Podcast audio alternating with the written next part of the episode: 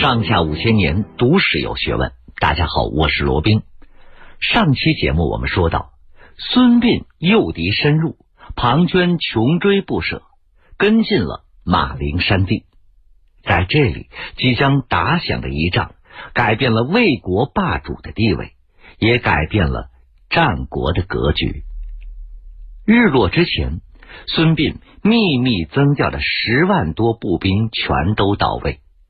北面的出口已经被堵死了，封堵南面山口的骑兵也已经等候在十几里外的密林之中。他要把庞涓的十万人马全歼在这条默默无闻的马陵道。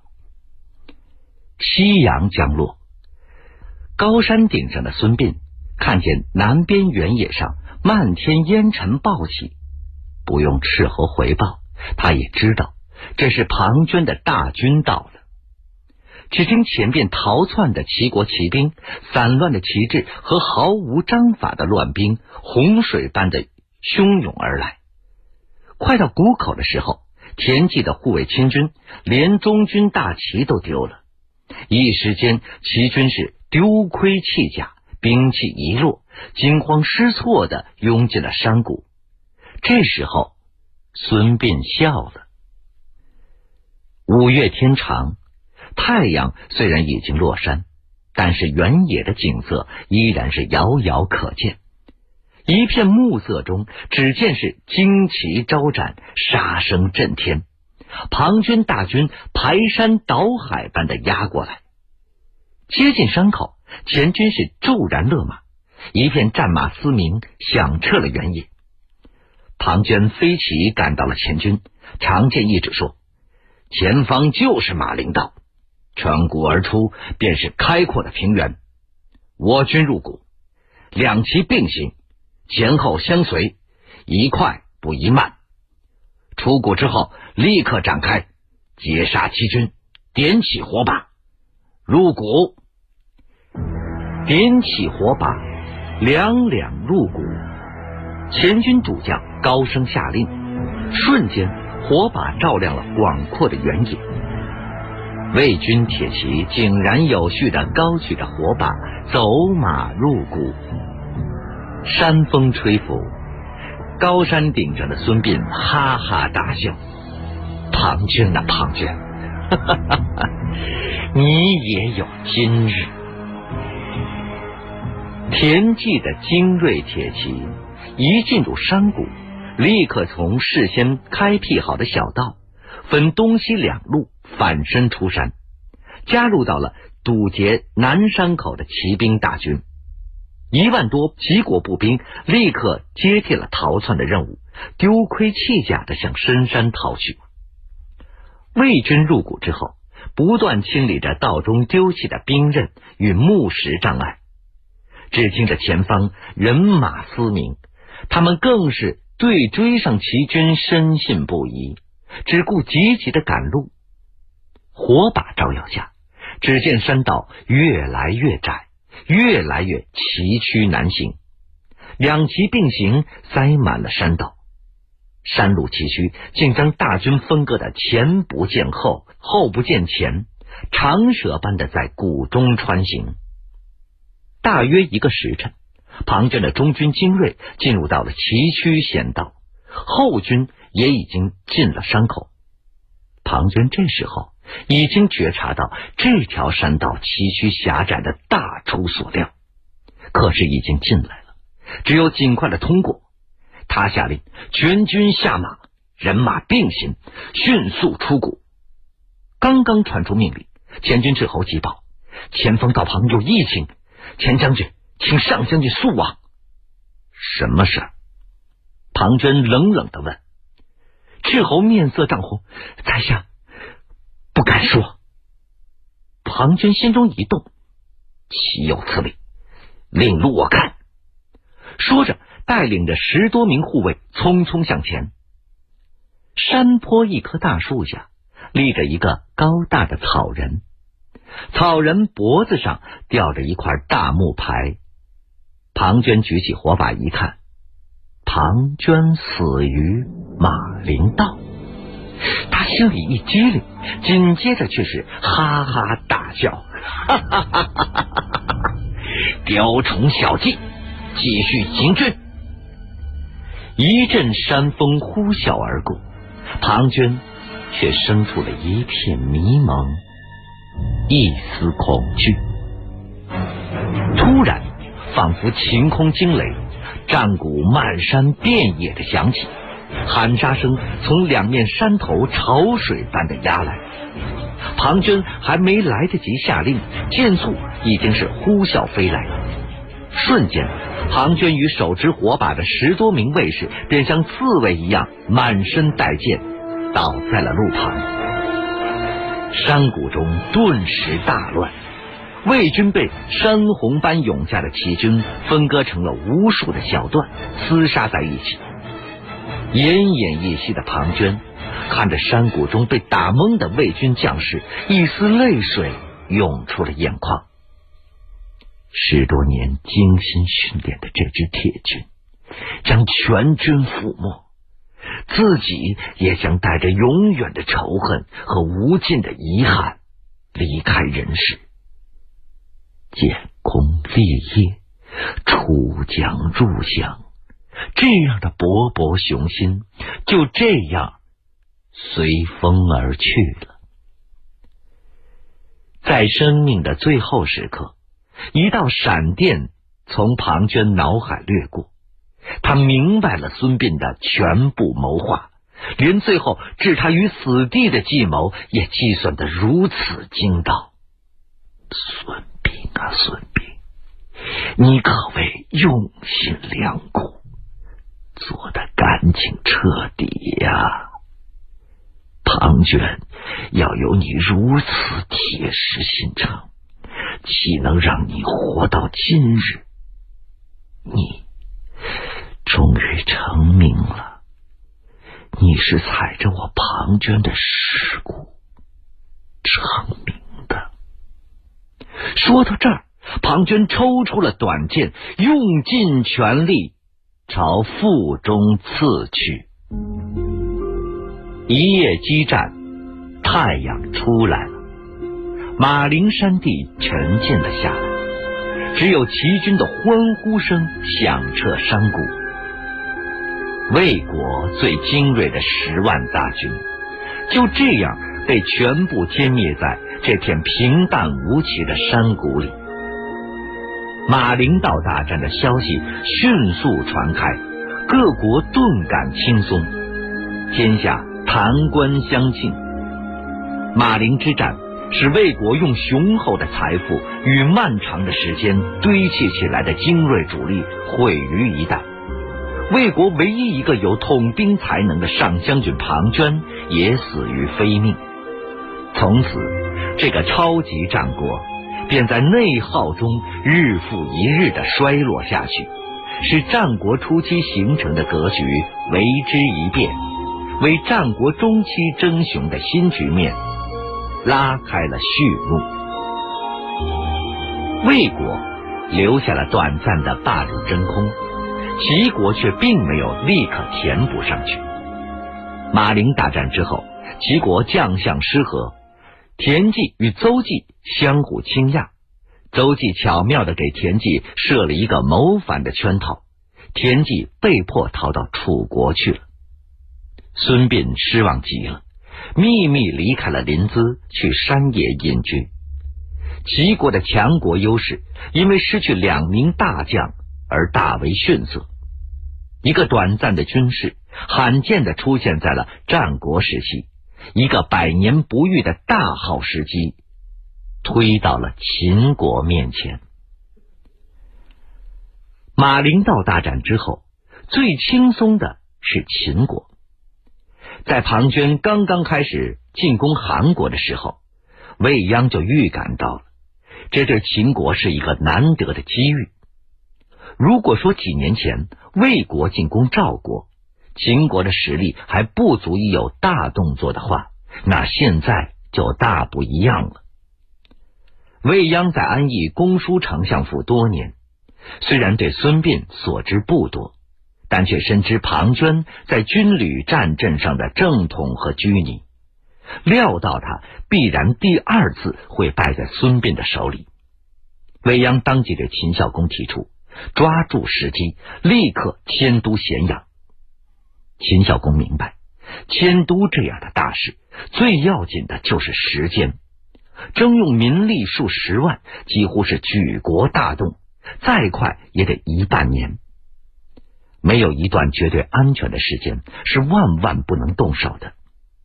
目前，魏国调集兵马灭韩，函谷关以西的精锐大军全部东调，岳阳的威胁顿时解除了。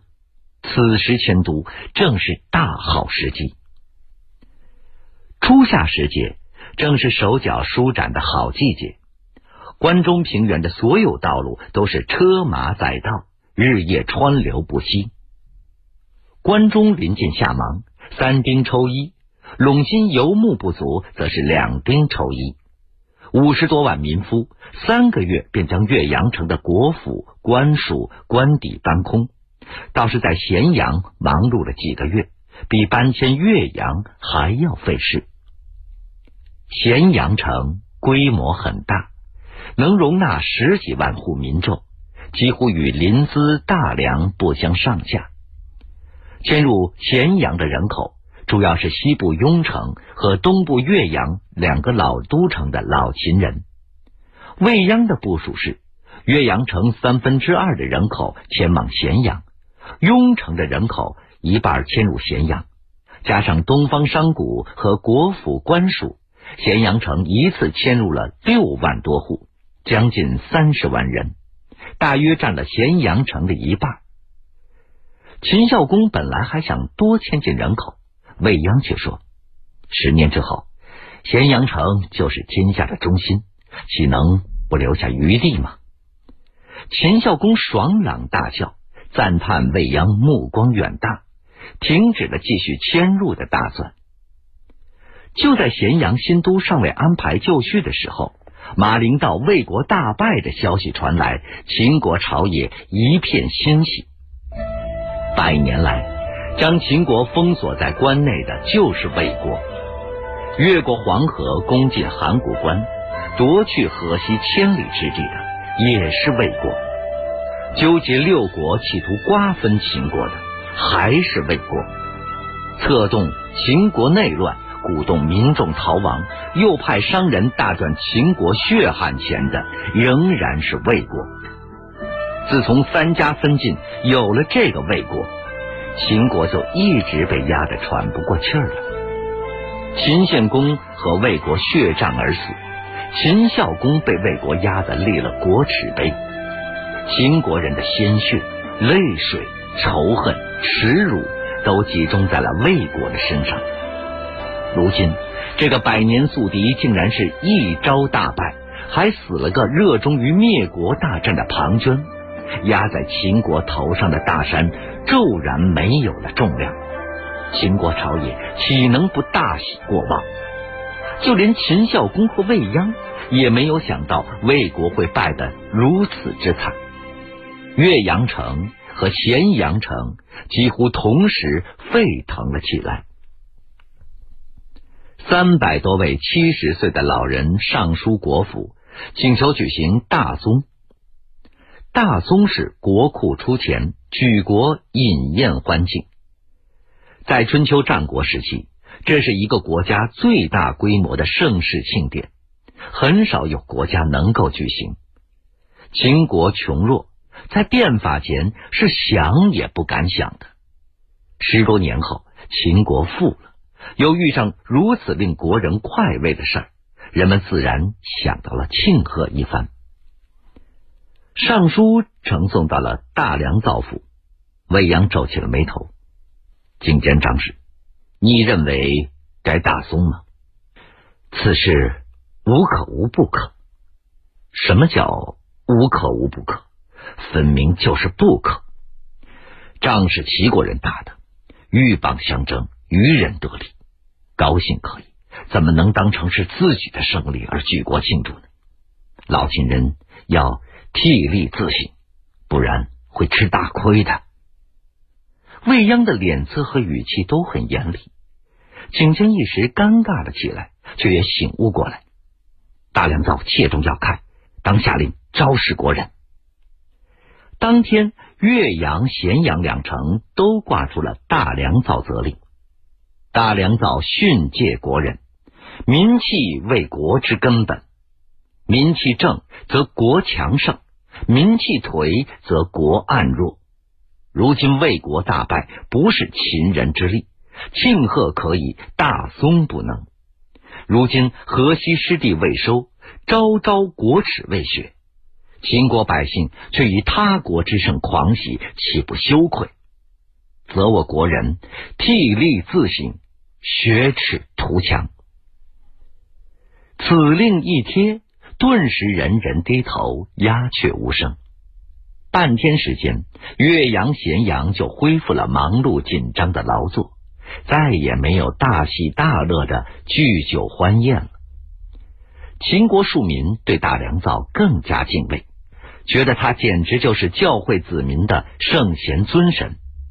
上书的老人中，竟有三十多人羞愧自杀，一时间举国沉默。未央顾不上理会这些，他正在和秦孝公密谈。提出了一个惊人的主张：君上，魏国新败，秦国的大好时机已到，若不立即出动，时机稍纵即逝。秦孝公非常惊讶，大良造是说要收复河西吗？正是，君上以为如何？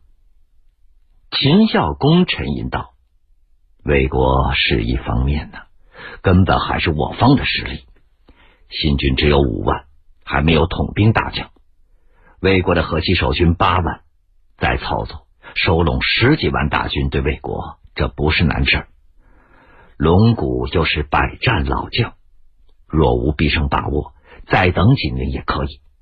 魏国肯定是日益衰落，秦国肯定是不断强大。大梁造，收复河西势大。宁可稍缓，不能再挫国人锐气呀！未央明白秦孝公的担心所在。论学耻之心，这位比自己只长一岁的国君，比谁都急切；论军旅战阵，他少年为将，久经沙场，与魏军拼杀的愿望比谁都强烈。但是他身为国君，却能在复仇的火焰中冷静的等待，这是难能可贵的事儿啊！就事情本身而言，未央却觉得国君由于长期沉浸于国耻思绪，过分谨慎。他觉得自己不能沉默，必须说出周密的思虑。他相信秦孝公的决断能力，君上。以眼下的形势看，臣以为魏有三弱，秦有三强，可出河西一战。其一，魏国朝野沮丧，丧失了斗志；魏人浮躁狂傲，可胜不可败。桂林战败，不思自省，恍惚上当，举国求战，盲目骄狂。马陵再败，精兵尽失，大将阵亡，魏人的狂傲溃散，举国又陷入到低迷。短期内是不能恢复的。相比之下，秦国十几年埋首变法，国富民强，士气高昂，雪耻复仇，求战心切，民气斗志大大强于魏国。其二，魏国宫廷腐败，嫉贤妒能，魏王志大才疏，刚愎自用，大战一起，相互掣肘。相比之下，秦国是举国同心。君臣无才，将士用命。其三，魏国河西守军虽然能凑十万，但是多为地方守军，战斗力远不如庞涓的精兵。河西将军龙骨虽是老将，但是太子申与公子昂已经被魏国朝野捧为名将。大战若起，这两人与龙骨必生矛盾，给我可乘之机。相比之下，秦国新军精锐，战斗力极强。上下合力，必可大胜。秦孝公点点头，这三条的确不错。说完，又不说话了。君上，最重要的是时机。目前魏国知道秦国忙于迁都，不会想到我们此时发兵河西。一旦大军东出，魏国必定是仓促应对。魏国向来是蔑视秦国的，即使是仓促应战，也必定是漫不经心。我军突袭作战，胜算极大呀！可是大良造啊，谁来做统帅呢？秦孝公叹息一声，很显然，他最大的心事在这里。车营不合适，营钱又出不来，将才难求啊！未央微笑着说：“君上，臣亲自领兵收复河西。”秦孝公惊讶的看着未央，目光显然是在询问：“大良造懂兵法吗？”君上，臣的兵学强于法学，秦国不强，臣无用武之地。秦孝公更惊讶了，突然大笑了起来：“大良造的兵学 强于法学吗？正是。”老师因材施教，认为臣有兵学天赋，让臣学习兵学。臣五年学完，然后转修法家治国之学。秦孝公豁然醒悟，连连拍案，大笑不止。上天啊，上天！你真是太诱惑秦国了。他知道未央不是虚言之人，大喜过望。要知道，名将名相都是天下奇才。得其一就能成大业。吴王阖闾得孙武，齐桓公得管仲，魏文侯得李悝，魏武侯得吴起，齐威王得孙膑，韩昭侯得申不害，都成就了一时大业。秦国得未央，变法成效已经证明未央是治国大才。谁能想到？他竟然也是兵学大才，这种兼通文武的将相人才更是百年难遇。战国以来，只有吴起堪称出将入相的大才。今日自己眼前的未央竟然也是，怎么不叫秦孝公惊喜呢？片刻之间，他的顾虑全消，对未央深鞠一躬：“迎娶良不识泰山北斗。”今日。败将了，未央连忙扶住。陈德君上知遇大恩，才能一展所学，自当报效国家。